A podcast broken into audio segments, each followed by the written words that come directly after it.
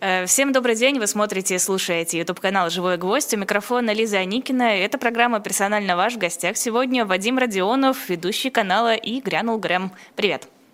Да, привет, Лиза. Ну, в общем-то, интервью посмотрел уже, оценил, насладился? Ну, а, я, честно говоря, фрагментами посмотрел. А, ну, Скажу так, а, что то, что я ожидал, там и не случилось. Ну, ничего сенсационного там нет. Это было все абсолютно а, построено предсказуемо. И хотя Песков говорит, что по намекам Путина видно, что вопрос не согласован, все это очень пресно. Один вопрос, который заслуживает, наверное, хоть какого-то интереса, это вопрос по поводу журналиста Уолл-стрит, а, который находится в российской тюрьме. И, собственно, все. Знаешь, я думал, а как бы я построил это интервью, если бы такая возможность была, хотя брать интервью у Путина, честно говоря, нет никакого желания. Я бы, наверное, попытался а, начать по-другому, если действительно предположить, что это все не согласовано. Я бы спросил, не бывал ли он а, на той зоне, ну просто, может быть, на экскурсии, где находится Алексей Навальный. И с этого бы начал разговор. Думаю, что и настроение, и течение беседы пошло бы совсем по другому а, сценарию. И можно действительно было сделать что-то непредсказуемое. Но а, Карлсон а, все-таки пошел по сценарию абсолютно стандартному, абсолютно удобному и выгодному для Кремля, поэтому ничего сенсационного я там, честно говоря, не увидел и не услышал. Вот поэтому тебя на это интервью не позвали. Но если серьезно, неужели были какие-то ожидания, что Путин согласится давать интервью, предполагая, что там будет что-то сенсационное? Мне кажется, ну, максимум, что э, было бы интересно услышать в этом интервью, это как Путин подает текущую ситуацию для американской аудитории. Но тут большой разницы тоже не ощутилось. Не было такого, нам он говорит одно, а им он формулирует по-другому. Нет, все то же самое. Ну да, нет, конечно, никаких ожиданий у меня, честно говоря, не было изначально. Да? Ну, всегда допускаешь, а вдруг? А вдруг что-то пойдет не так? А вдруг а, Карлсон задаст малышу вопрос, который, возможно, все-таки не согласован и спровоцирует какую-то особую реакцию. Ну, я вот уже сказал, да, имя Навального, фамилия Навального не были упомянуты. Он мог бы, наверное, выйти из себя, мог бы показать какое-то раздражение. Можно было вообще построить все немножко иначе. Ну, я бы, говорю, я, как ты поступил бы в ситуации, если бы оказался? Ну, я бы, наверное, поступил по-другому в плане того, как это выстраивать. Ну, что есть, то есть, да, ничего, никаких ожиданий у меня не было, поэтому никакого разочарования от этого интервью тоже нет. Как думаешь, а на кого это интервью ориентировано? Кто будет это слушать и читать помимо вот нашей э, такой оппозиционной среды, ну и, наверное, про Кремлевской тоже одни будут говорить, вот посмотрите, он не сказал ничего нового, другие, вот он наконец-то все объяснил этим американцам. Кто еще? Ну, я думаю, что это, конечно, экспортный вариант. Это э, аудитория, которая не очень тщательно следит за Владимиром Путиным и очень косвенно где-то урывками улавливает какие-то информационные э, потоки, связанные там, с войной в Украине. Опять же, это э, понятно, что не для внутренней аудитории. Да, это экспортный вариант, да, это попытка Кремля донести свое видение мира, очень искаженное видение мира до внешних рынков. Но там есть странные вещи, например, про Гитлера, да, и и, в общем, как-то это даже в экспортном варианте не очень хорошо э, все-таки как-то транс, транслируется, да, потому что те, кто знает, кто такой Адольф Гитлер, вряд ли начнут испытывать к нему симпатию от того, что Путин начинает искаженно, извращенно объяснять свою версию истории. Да. Почему, Ты имеешь в виду момент, Гитлер... почему Гитлер напал на Польшу? Ну, потому что пришлось ну, ему напасть на Польшу, да. они не сговорчивые. Ну, почему не договорились, мол, да, Гитлер же предлагал, но он начинает оправдывать э, Адольфа Гитлера, при том, что э, Путин же всегда говорит, денацификации, да, и при этом вот эти такие противоречия, которые, их даже не надо улавливать, да, они просто очень топорно вылезают во всех его, а, вот в этом конкретном выступлении, точнее, и это даже в экспортном смысле, когда он пытается продать некую свою идею западному миру, но это не работает, я не понимаю, честно говоря, чего они хотят вот таким образом добиться от западного общества, чтобы, а, скажем, через а, некую легитимизацию Гитлера они хотят э, показать, смотрите, мы так же, как он, мы же предлагали мирный план, но это абсолютный злодей в мировой истории. Да? Для этого ты можешь э, находиться в любой стране мира, ты знаешь, кто такой Адольф Гитлер. Он не ассоциируется ни с чем хорошим. Для чего Владимир Путин решил сделать акцент именно на нем, ну, мне непонятно. Наверное, у него есть какие-то политтехнологии, которые ему что-то советуют, а может, он просто уже не очень адекватно воспринимает даже вот такие, такие моменты. А, а ты вот э, какой тебе вариант ближе? Что это само сорвалось, это подсознание вылезло наружу, или что это умный хитрый план по обоснованию российского вторжения? Я, честно говоря, не вижу здесь никакого умного хитрого плана, потому что у меня есть ощущение а, оторванности от реальности, да, и то, что он пытается предложить там западной аудитории, тоже не работает. Я думаю, что есть некое искажение картины мира. Я нередко привожу а, в пример такой роман «Прист», да, где перевернутый или опрокинутый город он называется, где у людей просто искажается сознание. А, и они по-другому совершенно видят реальность. Реальность не такая, какой они ее воспринимают. Они живут в городе, который постоянно передвигается двигаться а, по рельсам в поисках некого а, оптимума, а, и им кажется, что это настоящий мир, а что находится за его пределами, это все не по-настоящему. Хотя они давно уже живут в некой изолированной реальности, которая не имеет никакого отношения к глобальному миру.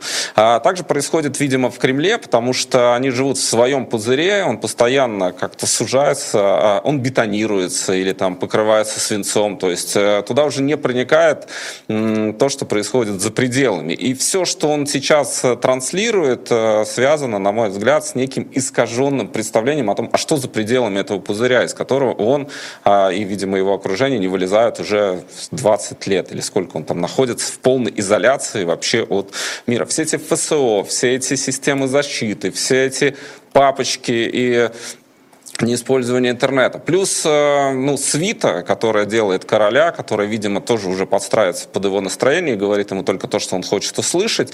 Возможно, в его представлении мир такой, но мир далеко не такой, просто он этого не способен, не может э, и, видимо, не хочет разглядеть. Поэтому я думаю, что здесь нет никакой, никакого хитрого плана. Он просто говорит то, во что он, видимо, верит, а, и удивляется, когда это не очень принимается другими. Э, как думаешь, есть какая-то польза от этого интервью? Вот хотя бы с точки зрения аналитики, заглянуть, что у них там в сознании и попытаться проанализировать происходящее? Ну, польза, наверное, мне сложно сказать. Я, честно говоря, не очень верю в то, что интервью с э, диктаторами, тоталитарными лидерами э, на что-то влияют. Да? То есть мир и так уже примерно понимает, кто такой Владимир Путин. Ну, может быть, он немножко акцентировал внимание на теме э, Wall Street Journal, и это важно, может быть, если это каким-то образом вдруг поможет журналисту, который находится в тюрьме абсолютно незаслуженно. И если, скажем, его жизнь таким образом будет спасена, наверное, это может иметь иметь смысл. Да? Я вот такой только рациональной точки зрения к этому подхожу. А в смысле некой сенсационности это очень искусственно раздутая история, да, как это подают все паблики, зе-паблики, государственные медиа, а с каким а, придыханием, опломбом. Каждый шаг Карлсона э, и его путешествия по России фиксируется. И там есть такой канал «Не туда», там уже появилась как РИА Новости, это отрабатывает. «Давай быстрее, срочним», там он выложил новую фотографию. Э, это очень искусственно раздутый ажиотаж. И когда они все это подают, главное мировое интервью, главное событие в информационной сфере. Это интервью проживет очень короткий промежуток времени, то есть я думаю, что завтра, э, а может быть даже уже через несколько часов его вытеснит другой информационный повод, и никто о нем не вспомнит. Тем более в Соединенных Штатах, которые э, живут всегда, это известно, они живут в своей повестке. Ну, хорошо, он где-то там промелькнул, Карлсон популярный достаточно такой шоумен политический, но все равно это то, что довольно быстро схлынет из информационного потока. Может быть, я согласен с Аббасом Галямовым, таким образом они хотели перебить э, повестку, которую навязал им Борис Надеждин, да, что они не ожидали, сколько людей, оказывается, в России готовы выходить с противоположной Кремлю позицией. Э, но в целом я тут не вижу никакого большого потенциала. Просто всплеск, который довольно быстро... Ну, Карлсон, наверное, приобретет обретет каких-то подписчиков в Твиттере. Вот Илон Маск ему что-то написал там, ну, окей. Но я не э, вижу в этом какого-то большого потенциала, если честно. Ну, вообще сомнительная, мне кажется, идея перекрывать э, этим интервью повестку с Надеждиным, потому что, ну, выходить за Надеждина, ты это сформулировал гораздо более интересно, чем есть на самом деле. Выйти и оставить свои подписи, да, ну, хорошо, несколько сотен человек это сделали, но сейчас же никто не будет протестовать в связи с тем, что Бориса Надеждина не допускают до выборов. Не допускают, ну, а чего, в общем-то, мы ждали? Не допустили, ну, окей, э, я не вижу никаких народных волнений, и вряд ли стоит связывать это интервью с Надеждиным? Ну, подожди, здесь, мне кажется, важно сам факт э, демонстрации, потому что, да, ты в тоталитарном государстве при э, огромном количестве штыков э, при власти, да, не можешь э, выражать свой протест. Но э, это как история с Тихановской, да, то есть не ожидали. То есть почему если Путин не боится Надеждина, ну почему бы его не допустить? Ну допустили бы его до выборов, набрал бы он, а, судя по всему, не столько, сколько рассчитывали в администрации президента. Они испугались, они испугались и довольно топорно его а, не зарегистрировали. Ну, Элла Памфилова, глава ЦИК, которая говорит, Борис Борисович, мы вас любим, но подписи у вас много некачественных, давайте мы вас уберем. Это не способствует некой легитимизация этих выборов. И даже сторонники Владимира Путина, они это видят. Да? То есть, да, наверное, здесь не стоит ждать каких-то быстрых скачков и рывков, но это еще один, знаешь, еще одно такое зерно, которое посеяно. Ах, оказывается, нас много, потому что вот это, а, что делают а, тоталитарные системы? Они создают а, ощущение, что люди находятся в одиночестве, которые против. А здесь вдруг увидели, что людей там много. И если бы допустили, может быть, это превратилось бы в референдум по поводу вы за войну или за мир. И дело уже не в Борисе Надеждине, а дело в некой позиции. И уверен ли Путин, администрация президента, что тех, кто за мир в России, а, меньше тех, кто за войну. А фактически это такой, знаете, вот доверие недоверие Владимира Путина. Вот в этом сила этой истории, которая, видимо, вышла у Кириенко и война а, из-под контроля. А, наверное, там будут какие-то свои выговоры и наказания. Но они явно, они явно это недооценили, вот это состояние, состояние общества. Э, ты сказал, если Путин не боится, то почему бы не допустить Надеждина до выборов? Но ведь по такой логике Путин боится буквально всего. Если Путин не боится, почему бы не разрешить людям выходить на улицы, не разрешить им писать спокойно комментарии в сети, не сделать судебную систему прозрачной? Не-не-не-не-не, слишком много не. Получается, что Путин только и занимается тем, что сидит где-то в уголочке и дрожит. Слишком оптимистичная ну, картина. Я не знаю насчет дрожит ли он, а, да, но мы видели два раза, когда Путин испугался. Первый раз, ну как вот так наглядно, первый раз, когда а, Пригожин пошел на Москву, но не дошел, Путин испугался. И это, в общем, не прибавило его, ему очков. Да? Я думаю, что главное это ведь что происходит в элитах, э, или элитках, как их называет э, Георгий Сатаров, да, в неком окружении. Он испугался, э, и мы это видели. Второй раз, когда, видимо, все-таки с его уже э, одобрения Надеждина не пустили, потому что процесс выходит э, за пределы некого контролируемого такого, да, и, соответственно, лучше убрать. Ну, да, ты сама видишь. Есть вещи, которые он просто целенаправленно закручивает. Да? Убирает СМИ, убирает суды, делает их под контролем. Это все происходит постоянно, градус повышается. Но здесь нужно делать некое оперативное действие. То есть убирать Надеждина. Хотя, казалось, после Дунцова ему вроде как дали добро. Давай, поучаствуй. Но вдруг э, он стал набирать слишком сильно а, популярность. И его решили убрать уже непосредственно перед вот этим э, процессом включения в списки это не показывает силу Кремля, это показывает его слабость, но им лучше его убрать для того, чтобы в дальнейшем не было проблем. И это испуг. А, поэтому, а, ну, там, не знаю, его конкретно или его администрация, думаю, ему это тоже все не понравилось. Опять же, когда мы говорим о Путине, мы говорим же не только о человеке, мы говорим о функции, а, которая пытается себя защитить. Э, и там а, испуг не всегда подразумевает в данной ситуации, когда мы говорим о системе, там некую человеческую реакцию. Испуг говорит о том, что они чувствуют, что это может представлять для них угрозу. А, и тогда они начинают действовать не изящно, а топорно. Хотя топорно они действуют довольно часто, но в данном случае это было совсем а, очевидно даже для путинских сторонников. Убирать человека, который стал наращивать э, политический потенциал вот таким образом, ну, тут надо быть э, совсем не семи пядей во лбу, чтобы не понимать, что это политическое решение, связанное с тем, что он просто стал а, неконтролируем для них. А тебе не кажется, что здесь есть очень важное допущение, которое сильно меняет картинку? А кто сказал, что его изначально собирались допускать до выборов? Его допустили до сбора подписей. Кто сказал, что изначально готовы были сделать его кандидатом и поставить его имя в бюллетень? А почему Донцова не допустили до сбора подписей?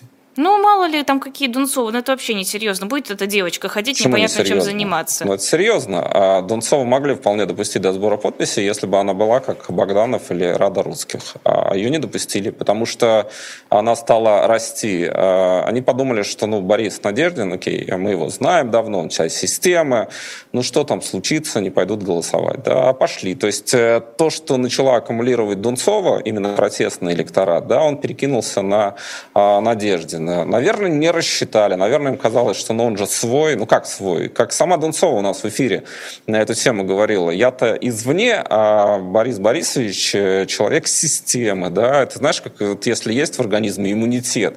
Когда ты инородное тело, да, тебя он сразу начинает атаковать, потому что он не знает. А тебе лучше уничтожить, потому что мало ли там какая инфекция. А так и система защищается. А Надеждин он изнутри. То есть он вроде как свой. Иммунитет сразу не атакует. Но в какой какой-то момент, э, есть же еще аутоиммунные заболевания, да, которые начинают атаковать свои органы. Ну, я сейчас очень в биологию ухожу, но тем не менее принцип примерно такой. А у него был больше, больше возможностей э, в этой системе что-то сделать, потому что он воспринимался а, как часть. Потом эта часть системы стала выходить из-под контроля, и тогда они стали его уже атаковать. То есть у Дунцова изначально было меньше гораздо шансов а, в, в просто пробиться через эту первую линию обороны. Ну, а так, если бы Дунцов, ну, как-то за него ни шатка, ни валка собирали бы подписи, я думаю, что его включили бы в бюллетень и, э, окей, получи свои там 1-2%, и мы это все легитимизируем. Вот смотрите, сколько противников войны. Не получилось, не вышло. Он вдруг показал очень большой потенциал. Сколько там, 10, 20, 30% он мог собрать. Они сами это не знают, ни один политолог сейчас не может сказать точно, сколько бы он получил, если бы его имя включили в бюллетень. Твое предположение – мне сложно сказать, это гадание, э, но я согласен с Аббасом Галямовым в том смысле, что это могло превратиться в некий э, референдум. Вы за войну или против войны? Вот если бы это э, превратилось в референдум, там могли быть сюрпризы. Он мог бы даже, возможно, не исключено, очень осторожно об этом говорю, обойти и Путина. А, потому что мы не знаем точную социологию, мы не знаем, сколько людей в России сегодня да, выступает против войны. Не потому что они за Украину, не будем питать иллюзии, далеко не все за Украину, но потому что они, возможно, устали, им надоело, они хотят вернуться к какому-то привычному а, образу жизни. А, и это могло очень сильно подорвать а, легитимность э, Путина, которая, на самом деле, несмотря на то, что это абсолютная власть, практически монархия, а, он стремится, ему нужна эта поддержка, потому что тогда он чувствует себя увереннее. Об этом, опять же, можно говорить с точки зрения, когда был Советский Союз, в какой-то момент наступил 85 год, да, и пришел Горбачев. И элиты же очень хорошо это чувствуют. А может, может, уже нужно менять вектор, может, уже надо менять направление, может, все уже, вот то Андроповское, Брежневское, Черненко осталось в прошлом, мы смотрим ветер перемен у нас. Да, и быстро все направили уже локаторы в этом, в этом случае. Время-то может поменяться очень стремительно. Если, предположим, да, Путин проигрывает этот референдум, то элиты могут. Ну, может быть, все, его время ушло, приходит что-то новое. Ну, да, и это очень хрупкая конструкция, которая в какой-то момент может разрушиться. Поэтому боятся. Поэтому я говорю об испуге вот именно в таком, таком смысле.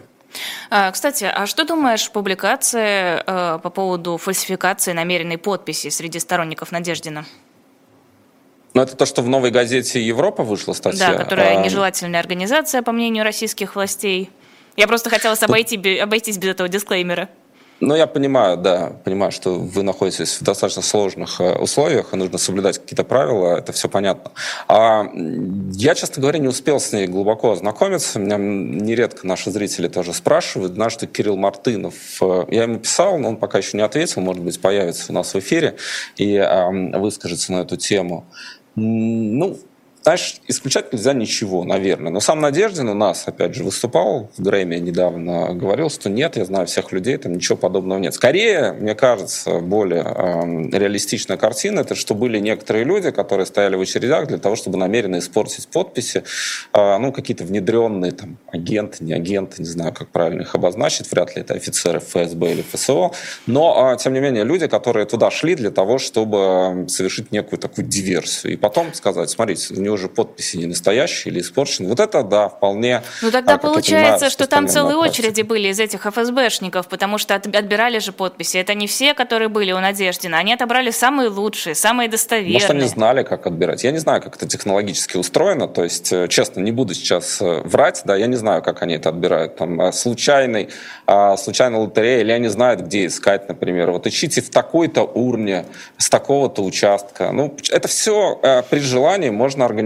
Да? Ты направляешь некую группу, там, ну, условно, из 50 человек на определенный а, участок и знаешь, где а, хранятся вот эти данные с этого участка. И потом а, Элла Александровна говорит, а принеси, принесите ко мне вот эти вот. И смотришь, а здесь не совпадает, здесь не совпадает. Ну, при желании, мне кажется, это не так сложно обойти. Ну, как это все технологически сделано, я не знаю, если честно. Э, кстати, а есть уже понимание, как в Латвии будут организованы участки для российских избирателей? А я не знаю, если честно, будут ли они вообще организованы. А надо, кстати, этот вопрос... Но там ведь остались посольства? У нас есть посольство, но нет посла, и консульство закрыты, да, насколько я помню. То есть там очень мало а, осталось каких-то площадок. Может, они что-то сделают в здании посольства, но я, честно говоря, не уверен. Вот это вопрос, на который нужно попробовать получить ответ. Интересно вообще, будет ли у нас что-то организовано, потому что все-таки в той ситуации, в которой находятся страны, и в тех отношениях, в которых находятся наши страны, я не уверен, что что-то подобное вообще здесь организуют. Я просто не уверена, что можно не организовать, учитывая, что все-таки людей с российским гражданством, наверняка и состоящих на консульском учете, в Латвии должно быть очень много. Ну, это десятки тысяч, да. А, то есть э, люди есть, потенциальные избиратели есть, но как и где, я, честно говоря, еще не успел на эту тему что-то выяснить. Ну хорошо, значит, в следующий раз это обсудим.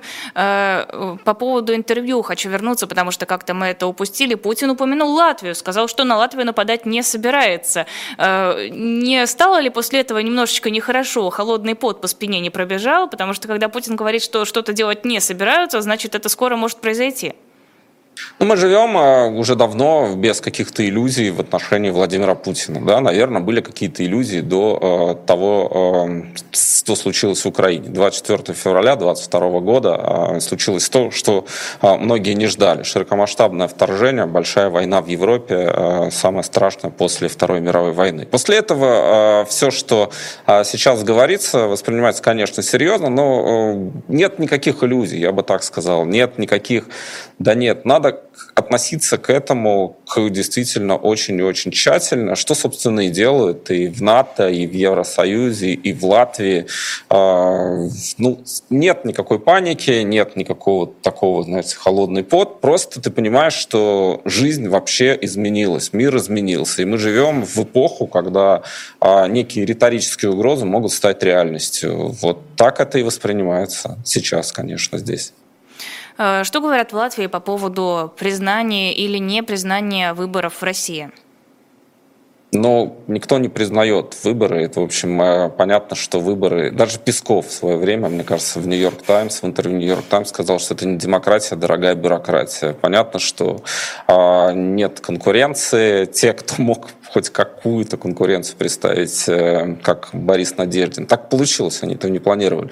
А, его не допускают. Ну, с кем конкурировать будет? Будет со Слуцким, с Харитоновым, с Богдановым, с Радой Русских. Ну, правда, не, это несерьезно. Не допустили. Да, ну, тем более тогда вообще шансов нет. Нет, но все-таки одно дело сказать, у вас не выборы, а лажа какая-то, а другое дело официально сказать, мы собираемся не признавать итоги выборов в Российской Федерации. Ну, мы... Евросоюз не собирается, Латвия член Евросоюза. Вот тебе ответ. Это уже позиция Евросоюза окончательная. Ну, Евросоюз это высказывал, насколько я знаю, да, что Просто будет я помню, считать что, эти выборы нелегитимными. А, что ряд депутатов в Европарламенте высказывались за то, чтобы не признавать итоги выборов, но, по-моему, окончательного решения я еще не видела. Ну, давай дождемся тогда. Ну, я думаю, что, конечно, а, сейчас в условиях войны, а, ну, то есть признавать выборы в России, которые проходят без международных наблюдателей, без э, какой-то легитимности, да, когда фактически все это ну, здесь воспринимается как некий такой спектакль театрализованный, ну, то я думаю, что, конечно, это вряд ли кто-то будет признавать. Вообще, ну, понимаешь, проблема-то уже даже не с признаниями или непризнанием этих выборов. Проблема с тем, как воспринимается Владимир Путин в западных странах. Ну, э, Международный уголовный суд это определил, мне кажется, лучше всех. Поэтому э, тут, конечно, не идет речь о каком-то признании. Вообще у Путина, я так понимаю, российской, э, у российского вида очень мало стран осталось, с которыми можно э, нормально взаимодействовать. Кто-то признает, но думаю, что это будет не Евросоюз, не страны назовем это так, демократического спектра. А, но ведь непризнание выборов и непризнание Путина легитимным президентом автоматически усложняет любые коммуникации, а все еще остаются у Евросоюза коммуникации с Россией, какие-то экономические общие дела, а, какие-то моменты с переговорами. Война осложнила всю коммуникацию с Владимиром Несомненно. Но можно да. же вообще все загнать в тупик полный. Признают они, не признают, мне кажется, уже не имеет большого значения. Остаются какие-то каналы связи, это понятно. Даже во время Карибского кризиса оставались каналы связи. Даже во время Второй мировой, как, э, Второй мировой какие-то каналы связи оставля, оставались. В конце концов, э, обмен пленными осуществлялся. Да? Но мы не говорим уже о, о дипломатии. Да, остается в Латвии еще работает посольство, но уже не на уровне посла, там сильно снижен, там временные поверенные, очень сокращены какие-то там количество людей и так далее. Что-то еще есть, какие-то маленькие дипломатические каналы остаются, наверное, они еще будут оставаться. Но э, речь идет все-таки о поддержании неких там, ну не знаю, консульских вопросов, поскольку есть там граждане, где-то нужно взаимодействовать. Но э, это уже такие ручейки, которые все-таки нельзя назвать полноценными дипломатическими отношениями. Да, такой для поддержания штанов. Но не в экономическом смысле, а, а в том, чтобы ну, там, решать какие-то насущные вопросы там, с гражданами тех или иных стран. Хотя и там уже все очень сильно усложняется. Думаю, что то, что э, в России называют выборами, вряд ли сильно как-то изменит это. Скорее, это все будет все равно затухать, замораживаться. Да? И мы не знаем, какие еще события предстоят, да, обострят не выборы их результат, а что-то, что может произойти на фронте, что-то, что может произойти внутри страны, да, или там, в конце концов, еще есть ядерный вопрос, который окончательно никто не убирает в какую-то полку, сейф или тумбочку. Поэтому я бы на это обращал внимание, а не на то, как осложнятся отношения, если осложнятся, если Евросоюз не признает Путина легитимным президентом России. Э, хорошо, но рано или поздно, наверное, какие-то переговоры должны будут начаться. Ну, так или иначе, если, конечно, Украина вдруг не воспрянет и не вернет свои территории до границ 91 года мощным рывком и не выстроить такую границу, что больше никто никогда к ней приблизиться не сможет. Э, разве в этом случае не лучше иметь надежные четкие каналы, чтобы обсуждать перспективы?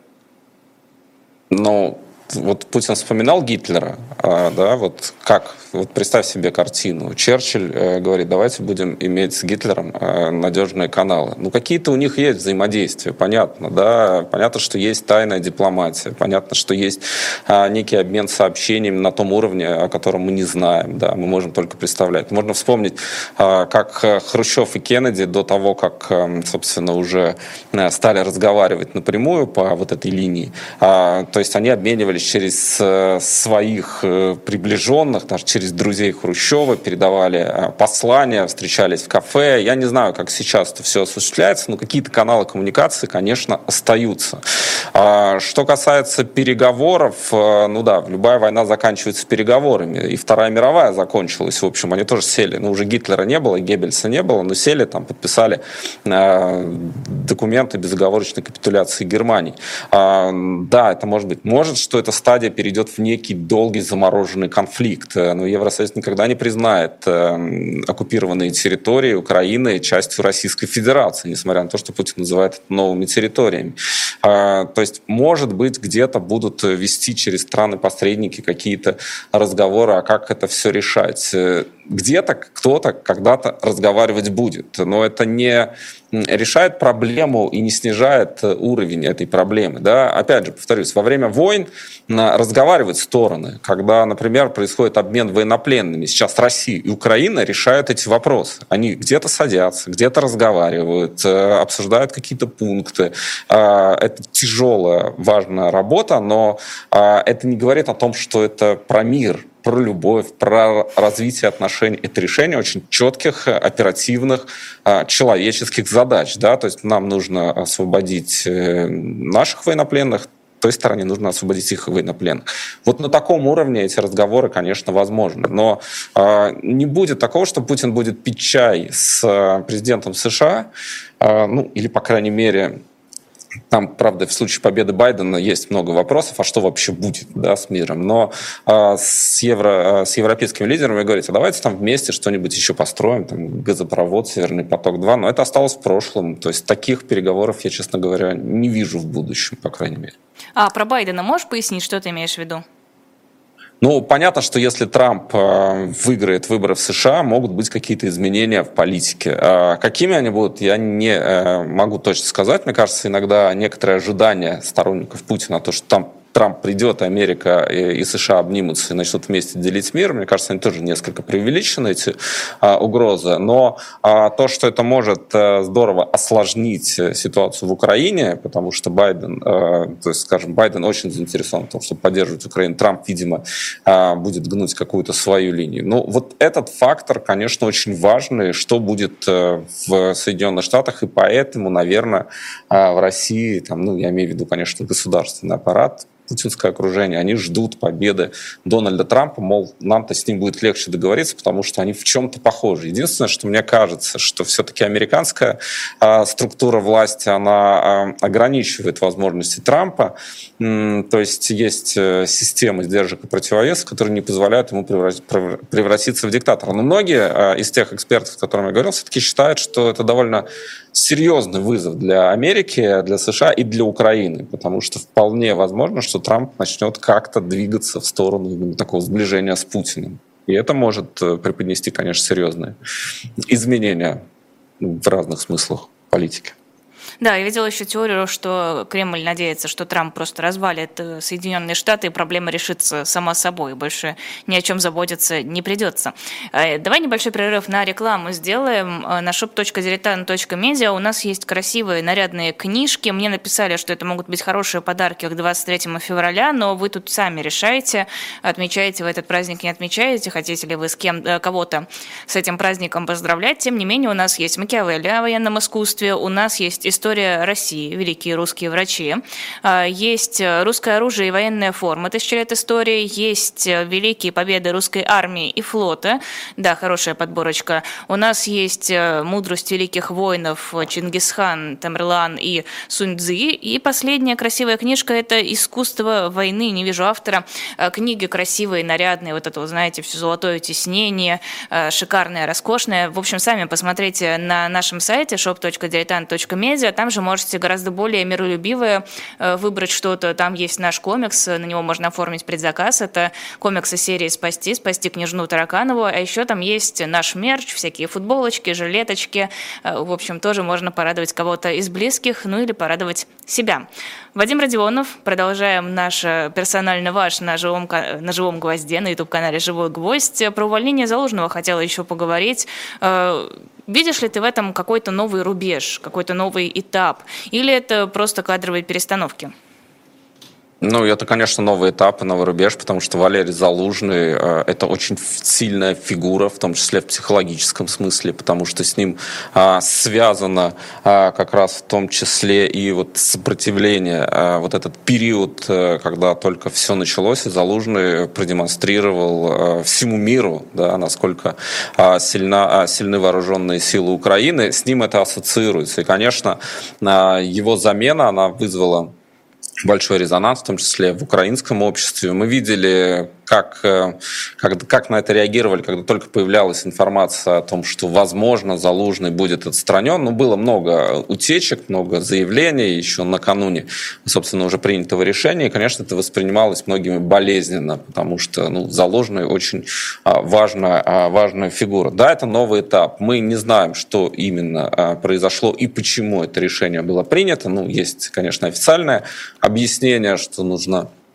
что-то поменять в системе. Есть неофициальная, скажем, там такая личная конкуренция, а, возможно. А опять же, да, здесь не хочется спекулировать, учитывая, что Украина находится в сложной ситуации и а, как раз как-то подыгрывать, в том числе неким а, кремлевским нарративом, который вбрасываются по поводу Залужного в данной ситуации. Ну, это может быть правдой, да, мы не можем этого исключать, да, но здесь э, нужно, конечно, достаточно осторожно быть в неких формулировках. Да, резюмируя, это, конечно, важный этап, именно потому что это очень значительная фигура в Украине, в политике, в военном деле, в обществе просто, в конце концов. У него очень большой авторитет.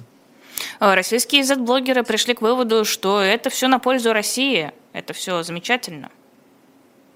Здесь, э, ну, понятно, почему пришли за-блогеры э, к этому выводу, потому что, опять же, да, это легко продаваемая история, да, ты можешь показать своей аудитории, смотрите, э, Зеленский отстранил Залужного, это все нам на руку, опять же, по той причине, что Залужный это очень значительная и значимая фигура. И это хорошо читается и считывается, да, но мы не знаем, да, например, как именно это повлияет на линию фронта, учитывая, что ситуация находится в той стадии, когда это такая война на истощение, и может ли там э, конкретный военачальник, скажем так, сделать что-то, что кардинальным образом изменит ход войны, или просто там уже есть тупиковая ситуация, но в силу э, объективных причин, потому что есть некий технологический э, паритет, есть там, ну вот есть линия фронта, и она не сдвигается, и ты уже можешь придумывать разные схемы, как это делают там генералы, да, ну ничего уже в этой ситуации с теми ресурсами, которые есть, ты ограничен, да, например, тех, технологическим потенциалом, человеческим потенциалом, да, ты уже ничего не можешь сделать, да, и здесь замена одного генерала на другого а, чисто формально может никак не отразиться на а, ситуации вот на поле боя. Но психологически, да, это, конечно, важно, и м, поэтому Z-блогеры так активно эту тему продвигают. Это-то понятно, предсказуемо. А, Тут э, история была с Татьяной Жданок. Хотелось поподробнее про нее узнать, э, что известно о ее связи с ФСБ, если таковая имеется. Татьяна Жданок, это депутат Европарламента Извините. от Латвии, она там достаточно давно уже, в, ну, она переизбирается, это последний срок, потом уже в Латвии принят закон, который не позволит ей э, в следующий раз баллотироваться, поэтому она завершает свою политическую карьеру. А она никогда не скрывала своей симпатии к России, она много раз э, встречалась э, и бывала на ток-шоу Соловьева, и вообще там различные акции, там георгиевские ленточки, и 9 мая, и многое другое шло через Татьяну Жданок, поэтому здесь здесь нет каких-то сенсаций в том смысле, что она поддерживала какие-то отношения с россиянами. А другой вопрос, что это переписка, которую э, как раз опубликовал инсайдер, э, она э, показывает, что, видимо, я сейчас говорю осторожно, потому что нет решения суда, и мы можем опираться только на те данные, которые попали в публичное пространство. Все-таки существует такое понятие, как презумпция невиновности, поэтому всегда важно делать такое допущение. Так вот, а, эта а, переписка попала в общественное пространство, и, как выяснил инсайдер, люди, с которыми а, переписывалась Татьяна Жданок, имеют отношение к ФСБ. Они проверили, и там она давала какие-то отчеты по поводу там, потраченных средств и так далее. Удивило ли это кого-то? Нет, не удивило, потому что, опять же, образ, имидж, политические взгляды Татьяны Жданок, они совершенно четко сформулированы уже давно. Она всегда с Россией, она за Путина, она про российская, там очень такая серьезная тоска по Советскому Союзу, а вообще у партии «Русский Союз Латвии». Тем не менее, эта партия находится в легальном политическом поле, она зарегистрирована, она не ликвидирована. А, видимо, будут какие-то проверки, а, но глава службы госбезопасности Латвии уже заявил, что только по одному эпизоду они могут а, что-то проверить, насколько я понимаю, потому что там срок давности, и тогда еще не было закона, по которому там какие-то контакты были запрещены. Но да, можно сказать, что это никого не удивило, и поэтому это не стало каким-то уж таким, знаешь, большим информационным взрывом. Все-таки, ну да, у Татьяны Жданок, возможно, есть связи с ФСБ. Ну окей. Вот это как раз тоже очень интересно, потому что м- Артем Липин, если не... Да, кажется, он написал статью, что интересно не то, что Татьяна Жданок, возможно, имела контакты с ФСБ. Интересно другое, что в обществе это восприняли как само собой разумеющееся. Ну, имела контакты с ФСБ. Ну что? Ну, это же Татьяна Жданок. Вот это интересный такой момент, на который журналисты обратили внимание. А я просто не очень понимаю, как, учитывая политику Латвии последних многих лет, э, Татьяна Жданок смогла стать депутатом Европарламента от Латвии? Латвия все-таки демократическая э, страна, да, и у нас э, есть возможность участвовать в выборах. И Татьяна Жданок, опять же, да, это с э, ФСБ-то раньше опять могли догадываться, да, но переписок не было. А, ну, да, окей, она симпатизирует там до э, войны большой, да, все-таки многие вещи здесь, здесь много было, бывало российских политиков. В свое время Лужков открывал Дом Москвы, который, кстати, был конфискован уже Сеймом. Он, это здание э, было изъято штата, а, да, как именно и передано в распоряжение государства. Но тут много всего происходило. Да? Вот Путин не приезжал ни разу в Латвию, конечно, а Лужков, например, отсюда не вылезал. Да? Вот когда был мэром Москвы, он постоянно из мэрии Риги какие-то совместные проекты. Ну и много другого. Тут и делегации Госдумы приезжали, и какие-то вещи проводили. Лавров, я однажды общался с Лавровым, когда он в статусе министра иностранных дел приезжал в Латвию. Нарышкин приезжал в Литву, будучи главой администрации э, президента России. Я у него тогда интервью интервью брал в Литве, да, то есть а, происходили какие-то вещи, которые сейчас невозможны. А раньше эти взаимодействия были совершенно, ну, скажем так, обыденными, да, и поэтому Татьяна Жданок, она всегда вот продвигала идею там а, русский мир и прочие, прочие вещи. Надо же понимать, что до 2014 года все-таки еще даже была вот при Медведеве, там была такая перегрузка с Америкой. Я помню, что представители посольств США и России приходили к уже демонтированному памятнику советским солдатам в Рижском Задвинье, да, и вместе возлагали цветы. И тогда вот казалось, что ну, Россия, Запад, все идут в одном направлении. А, но все изменилось очень быстро, очень стремительно. Сейчас, конечно, это представить невозможно, но Татьяна Жданок, она политик из того времени, которая просто перекочевала в это и а, продолжала следовать уже после там, изменения ну, глобального геополитического курса, когда случился и Крым, когда случился Донбасс, когда случилась большая война. А в Украине она вот продолжала, опять же, двигать эту идею там вот с э, георгиевскими лентами и прочими, прочими вещами. А, но поскольку все-таки право избираться есть у граждан Латвии, у нее есть ограничения, она из коммунистической партии не вышла после обретения там, независимости Латвии. Ну, там есть определенный нюанс, когда нужно было сложить э, свои, э, свой партбилет. А, и поэтому она не могла баллотироваться в Сейм. Не могут туда бывшие коммунисты, которые вовремя не сложили э, свой партбилет, и бывшие работники КГБ. Там вообще просто всем. Они не могут баллотироваться в органы власти. А, вот. Но в Европарламент могла. Но сейчас там приняли закон, ну, относительно недавно, согласно которому уже все-таки в Европарламент от Латвии тоже нельзя. Но это случилось не так давно. А, я просто к тому, что если Татьяна Жданок даже после 2014 года занимала пост депутата Европарламента, значит, это отражало, я имею в виду ее политика, ее высказывание, отражало э, настроение значительной части населения. Ну, какой-то части, да. То есть, э, естественно, есть люди, которые голосуют. Там хитрая история. То есть, Русский Союз Латвии, э, он там, нет, они, подожди, куда-то они пробивались в какие-то органы власти, но очень небольшие у них проценты суммарно всегда. Поскольку Татьяна Жданок не могла участвовать во внутренних выборах, э, то Русский Союз как-то там ни шатка, ни валка, как-то там в основном в Сейм они не проходили уже очень-очень давно. А вот ее личный рейтинг, он выше. И когда она идет на Европарламент, есть достаточно большое количество людей, э, которые, э, которые ее поддерживают. И в этом смысле, да, она проходила, то есть набирала свой пятипроцентный, э, преодолевала пятипроцентный барьер, и на протяжении 20 лет она избиралась в Европарламент. Так что, да, Татьяна Жданок, она у определенной аудитории, конечно, у нее есть поддержка впечатляет. Э, слушай, а что у вас за история с фермерами? Насколько я понимаю, идут какие-то забастовки против импорта российского зерна и продовольствия в европейские страны? Ну, там есть с компенсациями связано, то есть там что сможет компенсировать. Там такой сложный э, клубок вообще, если мы посмотрим, там проблема фермеров, она периодически возникает. Э, и да, там связанные с экспортными и так далее. И там есть все-таки стратегические резервы, которые нужно все-таки государству какой-то уровень транзита зерна поддерживать. Э, будут ли как-то компенсироваться местным фермерам? Там такая сло- сложный, около политический на самом деле клубок, но он связан в том числе и с финансированием, с поддержкой государства фермерских хозяйств, э, которые ну, испытывают определенные трудности. Там все вместе, там больше экономики, как мне кажется, чем политики.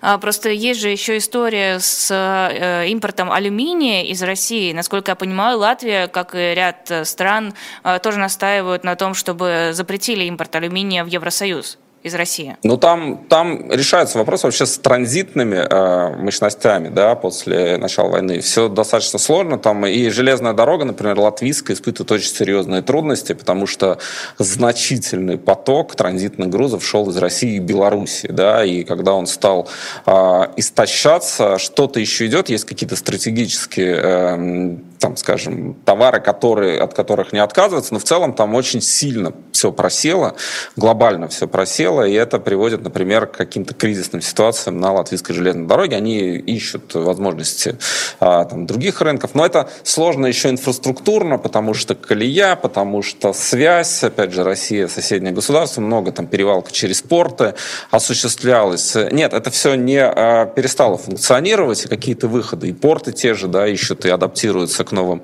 а, реалиям, но эта перестройка достаточно болезненна, хотя и ожидаемо. Знаешь, на самом деле а, проблема транзита началась еще до войны, потому что Россия стала развивать уже достаточно давно свои порты, в том числе в Усть-Луге, а, и чтобы через Балтику переваливать через свои системы. И поэтому, да, поэтому к этому готовились достаточно давно, но все-таки, все-таки это, конечно, достаточно болезненно отражается на транзитной сфере. Вот я говорил с предпринимателями из этой э, сферы, да, это очень серьезно бьет, хотя многие уже сумели перестроиться, работают и с азиатскими рынками и так далее. Ну, тут есть еще география, потому что, ну, посмотришь на карту и понимаешь, где, что, как.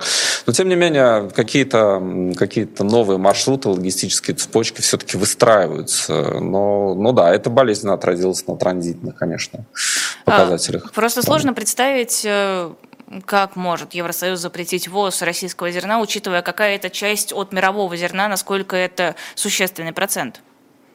Ну, поэтому там возникают сложности, да, потому что там же были зерновые сделки, да, мы помним, насколько они важны, а как доставлять, например, на африканский континент, э, туда, куда это стратегически жизненно необходимо. Поэтому а, есть то, что э, запрещается легко и относительно безболезненно, а, а есть то, что а, все-таки находится в той зоне, которую вот нельзя просто взять и, а, скажем, обрубить. Поэтому там ищут какие-то возможности, что-то оставляют, какие-то каналы с Россией остаются, что что-то а, пересекает границу, в том числе зерно, да, это стратегическое сырье, и поэтому там, а, конечно, все очень неоднозначно, там постоянно ищут какие-то решения, ищут какие-то возможности, но да, зерно, это ты правильно сказал, это то, без чего очень э, сложно, особенно, да, если мы говорим о тех странах, где там проблема голода, да, она ну, не выдумана, а, то есть она может действительно усугубиться, и поэтому вопрос э, зерна вот такое пристальное внимание занимает. А, насколько я вижу, в большинстве своем против импорта зерна, против импорта зерна выступают страны как раз балтийские, а, как и против импорта алюминия. Литва, Латвия, Эстония, Польша. Зерно конкретные страны не вижу, но, по-моему, там плюс-минус тот же самый а, состав. Кто еще поддерживает эти идеи? Ну, там надо смотреть по, по спискам, да. Страны Балтии просто важно понимать, да, мы находимся на границе. А страны Балтии всегда а, понимали, что э, Россия э, может стать угрозой. Это, может быть, для других стран Евросоюза было не столь очевидно в силу разных причин, в том числе исторических. Да? У балтийских стран есть свой опыт, очень тяжелый и трагический опыт, а, в, например, в оккупации Советским Союзом. 40 год, э, высылки, депортация, огромное количество жителей балтийских стран пострадали, многие умерли и так далее. И всегда это ощущение, что может повториться, оно было даже в относительно мирное время. Поэтому, конечно, страны Балтии очень серьезно относятся ко всему, что связано с Россией, и что исходит из России. И здесь очень остро понимают, что если, не дай бог, Украина проиграет, то мы можем стать следующими. Соответственно, нужно делать все для того, чтобы э, скажем так, помочь Украине и сократить возможности э, российского какого-то влияния, в том числе через какие-то стратегические вещи вроде э, зерновой сделки. Здесь можно дискутировать насчет стратегии, тактики, политического подхода, но я просто объясняю, что есть и такие важные нюансы, которые определяют э, внешнюю политику и отношение к России со стороны балтийских э, государств. Что касается э, Европы, вот чем дальше ты от границ, тем меньше у тебя неких взаимодействий с Россией, э, тем, может быть, по-другому это воспринимается в силу, опять же, вот тех э, объективных географических причин. Ты не чувствуешь, может быть, такую угрозу, да, потому что ты не находишься на границе. А может быть, э, ты не чувствуешь такой угрозы, потому что у тебя нет такого травматического опыта, который есть у балтийских государств. А, тут нужно смотреть, кто как выступает за конкретные, за или против там, зерновой сделки, но мы видим, да, что стратегически все-таки Евросоюз пока еще э, не нашел некой альтернативы э, российскому зерну, и поэтому оно продолжает, э, продолжает поступать на рынке. А, так там как-то в утренний разворот выходил, обсуждали Дом Москвы в Риге. Какие новости сейчас по нему есть? ну, его э, Сейм, то есть конфисковал, ну, то есть правительство, власти, да, там было решение соответствующее парламента, э, он конфискован, я недавно проходил мимо, он, ну, там лентой огражден, то есть там ничего не происходит, и он переходит в собственность уже э, латвийского государства, то есть э, все, этот вопрос, можно сказать, закрыт и решен. Есть, наверное, какие-то юридические нюансы, как это все оформляется, э, если там у, скажем, России возможность это оспорить, мне кажется, нет, но там еще какие-то такие юридические процедуры но в целом, э, суммируя и э, резюмируя, то да, он уже конфискован и огражден ленточкой такое. Достаточно большое здание, кстати, на улице Чака находится. А, просто писал, кажется, ТАСС со ссылкой на портал гостелерадио ЛСМ ЛВ, что правительство Латвии теперь должно принять решение либо о продаже, либо о сдаче в аренду дома Москвы. Ну там, да, там есть какие-то нюансы, как что и с ним можно, а что нельзя с ним делать. Э, и я тебя поправлю, у нас не гостелерадио, у нас называется общественные СМИ. А, ну, это важно. А, ТАСС Но, назвал это гостелерадио, я просто но, зачитала из его да, сообщения. У нас называется это обще, общественные медиа. Но, а, в общем, да, там, то есть есть определенные оговоренные в законе моменты, что с ним можно делать, а что с ним делать нельзя, да, и это уже такие юридические тонкости. Я, да, понимаю, что его можно сдать в аренду, можно как-то там еще, его нужно же в конце концов содержать, оплачивать, на это тоже нужны деньги, да, он там довольно много потребляет. Это большое здание, которое в центре города находится. А, Еще хотела спросить тебя про закон, который принял Сейм Латвии. Он запрещает национальным сборным страны участвовать в соревнованиях, где есть команды России и Белоруссии. Можешь подробности рассказать? Ну, этот закон действительно был принят. В этом нет ничего нового, потому что уже давно э, национальные сборные страны не встречались с э, национальными сборами России, тем более, что национальные сборные России практически не могут участвовать в международных соревнованиях из-за а, исключения, связанного с допингом. Поэтому, да, закон такой принят, наши сборные не будут встречаться, но и, в общем, в России нет возможности, практически нет возможности участвовать в каких-то международных турнирах. Я не очень понимаю, где они могли бы встречаться. Ну, да, есть это еще один а, закон, связанный связаны с этим. Ну, тут, знаешь, мы делали интервью, в том числе с российскими спортивными журналистами. Допинговая история, там она настолько глубоко просочилась, да, это, это же все еще до войны началось, когда Россию стали исключать из различных международных соревнований. Теперь война это все дело а, просто усилила, да. Ну, то есть есть такой закон, да, играть не будут, но и так не играли бы, потому но... что Подожди, подожди, это ведь касается и тех, кто в нейтральном статусе участвует в соревнованиях, если они из России или из Беларуси. Ну, здесь э, как там написано, если сборная страны, ну, если, я не знаю, честно, под своим флагом или под нейтральным? Ну, значит, не будут пересекаться. Ну, в общем, Но просто тоже я не очень понимаю, как это организовать. И я не очень понимаю, зачем это. Все-таки все всегда говорят, не-не-не, спорт, он вне политики, спорт – это спорт, это про соревнования, про достижения. А ну здесь... как, ну, возьми Олимпиаду в нацистской Германии. Спорт – это вне политики или в политике? Спорт – это всегда в политике. Спорт – это э, попытка государства показать и повысить свой престиж. Да? Спорт – это… Э, посмотри, опять же, да, Олимпийские игры, как считали медали. Смотрите, у России больше больше, чем у Китая, а нет, меньше, чем у США. Это, конечно, про политику в том числе. Есть э, все-таки спортсмены, которые э, я не знаю, я не успел, честно тебе скажу, познакомиться с этим конкретным законом, но есть те, кого допускают, например, а, под своими, под нейтральным флагом чистые спортсмены, как там будут э, где могут встретиться, а, скажем, а, латвийские спортсмены и российские. В фигурном катании, допустим, ну, я вряд ли э, их, они не будут участвовать в фигурном катании, если там будет участвовать фигуристы под нейтральным с флагом из России. Наверное, речь идет о хоккейных, баскетбольных, футбольных командах. Э, но, опять же, да, я не спортивный журналист, я, честно говоря, очень поверхностно видел а, по поводу этого конкретного закона. Мне кажется, что э, ну, это относится именно к именно вот чтобы там под российским флагом сборные, ну, то есть выходит хоккейная сборная, сборная Латвии, сборная России играть не будут. Но я могу ошибаться, это совсем не моя тема, поэтому тут не буду, не буду умничать, я не знаю. А в принципе, как ты считаешь, нужно вот такое ограждение всех, абсолютно всех сфер от россиян? Ну, под россиянами мы подразумеваем разных людей. Мы понимаем, что есть люди, которые не поддерживают войну. Я всегда это разделяю. Да? То есть есть люди, которые не поддерживают то, что делает Владимир Путин. Если мы говорим сегодня о России а, как государстве, не как стране даже, а как государстве, да, то, конечно, это страна, которая развязала самую страшную а, в войну в Европе после Второй мировой войны. Конечно, это не, не может вот так, ну окей, хорошо, мы закроем глаза и не будем делать вид, что этого не происходит. А, и это приводит к своим таким решениям. Это абсолютно а, естественно и логично со стороны Запада, что, ну окей, мы не можем относиться к, к российскому государству так же, как раньше. Что касается людей, то понятно, что есть те, кто это, как я уже сказал, не поддерживают. И многие, например, независимые медиа в Латвии а, обосновались после того, что случилось. Э, многие в Европе, здесь много людей, которые опять же, находятся на территории, у них российские паспорта, а, но а, скажем так, к ним хорошее отношение именно по причине того, что это люди, которые все-таки не ассоциируются с тем, что делает человек, который дал интервью а, Карлсону, да, и его окружению.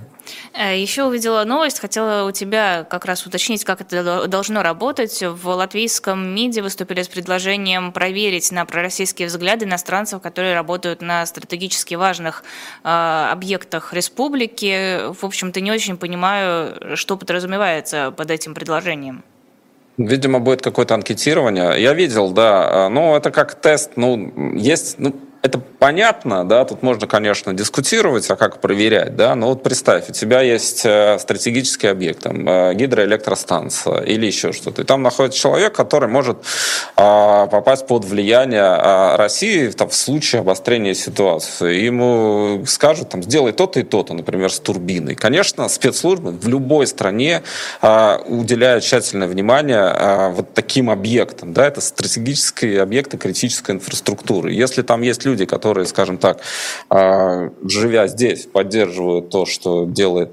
Э, Путин, наверное, это как-то должно а, ну, хотя бы иметь представление о том, что существует э, опасность того, что это может произойти. Главное, чтобы в этой ситуации не было перегибов. Знаешь, всегда опасно, когда начинается охота на ведьм, когда, а, скажем, кто-то начнет писать какие-то доносы и говорить, а вот проверьте, он там говорит на латышском с акцентом или там на русском, общается с коллегами, вот поэтому он там не лоялен и так далее. Это тоже нельзя, к сожалению, никогда исключать, но я думаю, что те, кто будут это проверять, они примерно понимают методологию, как это делать. Да? Но есть же, в конце концов, полиции, а, там какие-то тоже есть, э, ну, каких взглядов человек придерживается, и не может ли случиться так, что в какой-то момент критический, да, он поступит не так, как должен поступить, а перейдет там на сторону потенциального или реального противника или врага. Поэтому критическая инфраструктура важная вещь. Это, естественно, это зона повышенного внимания, это режимные объекты, там проводятся такие проверки. Я думаю, они и раньше там проводились, просто сейчас на это больше внимания акцентируют.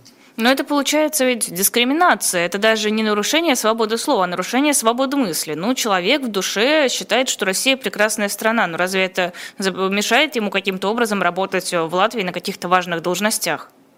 Но если ты в душе считаешь, что это как бы твой закрытый мир, да, полиция мысли, как у Орла, у нас еще все-таки не работает, да, никто не проникнет тебе в мозг и не узнает твоих. Но если ты публично прославляешь Путина, например, в Фейсбуке, да, или там говоришь, я жду, ну, или там какие-то такие вещи, которые могут быть интерпретированы, что он вот ждет вот прихода, да, его сюда, ну, тогда это, конечно, фиксируется, если он а, в публичном пространстве что-то высказывает, да, никто не проникнет в голову, да, мы не, не достигли ты говоришь про анкетирование. Вот честный человек его спросили, ты любишь Путина? Он говорит, да, люблю. Я не собираюсь там ничего делать, но да, люблю Путина.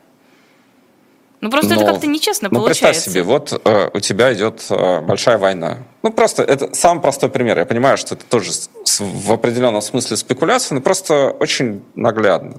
Погрузимся, давай, в 40-е годы идет война, и э, простой пример, что понятно. Вот Советский Союз, и там сидит человек, э, допустим, в блокадном Ленинграде на где-нибудь и говорит такой, ну я просто люблю Гитлера. Ну что? Ну я просто люблю Гитлера. Ну а что такое? Ну что с ним сделают, как ты думаешь? Ну то есть понятно, что есть ситуации, в которых э, я сейчас нарисовал очень контрастную картинку, да, но мы не живем уже в мире, э, где окей, это сложный мир, масса нюансов, мы можем любить Путина, можем не любить Путина. Когда Путин не нападал там на Украину, ну, все там были, да, любят Путина, ну, окей, там, любят Путина. Но сейчас то есть, мы видим, что происходит в мире, да, мы видим, что происходит а, на нашем континенте. И когда ты а, на, работаешь на стратегическом объекте, такой, ну, окей, я просто люблю Путина, но он все правильно делает, да, ну, представь себе картину. Согласись, что это не очень, не очень как-то укладывается в, ну, то есть это не очень нормально. Поэтому, конечно, есть масса людей, которые его любят и делают это, видимо, в душе. Да некоторые делают это публично, господи, они пишут в комментарии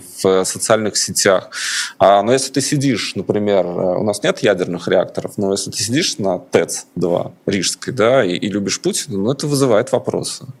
А насколько ты его любишь? Не станешь ли ты отключать а, электроэнергию, не электро, или что там, ТЭЦ, тепло у нас производит, да, теплоэлектростанция, да, не будешь ты там отключать тем, кто не любит Путина, а их большинство все-таки в Латвии. Ну, поэтому, ну, конечно, война накладывает свои ограничения. Свобода слова – это тоже не вседозволенность. Есть э, определенные, определенные свои линии, да, то есть, ну, поэтому, поэтому с этим тоже важно считаться.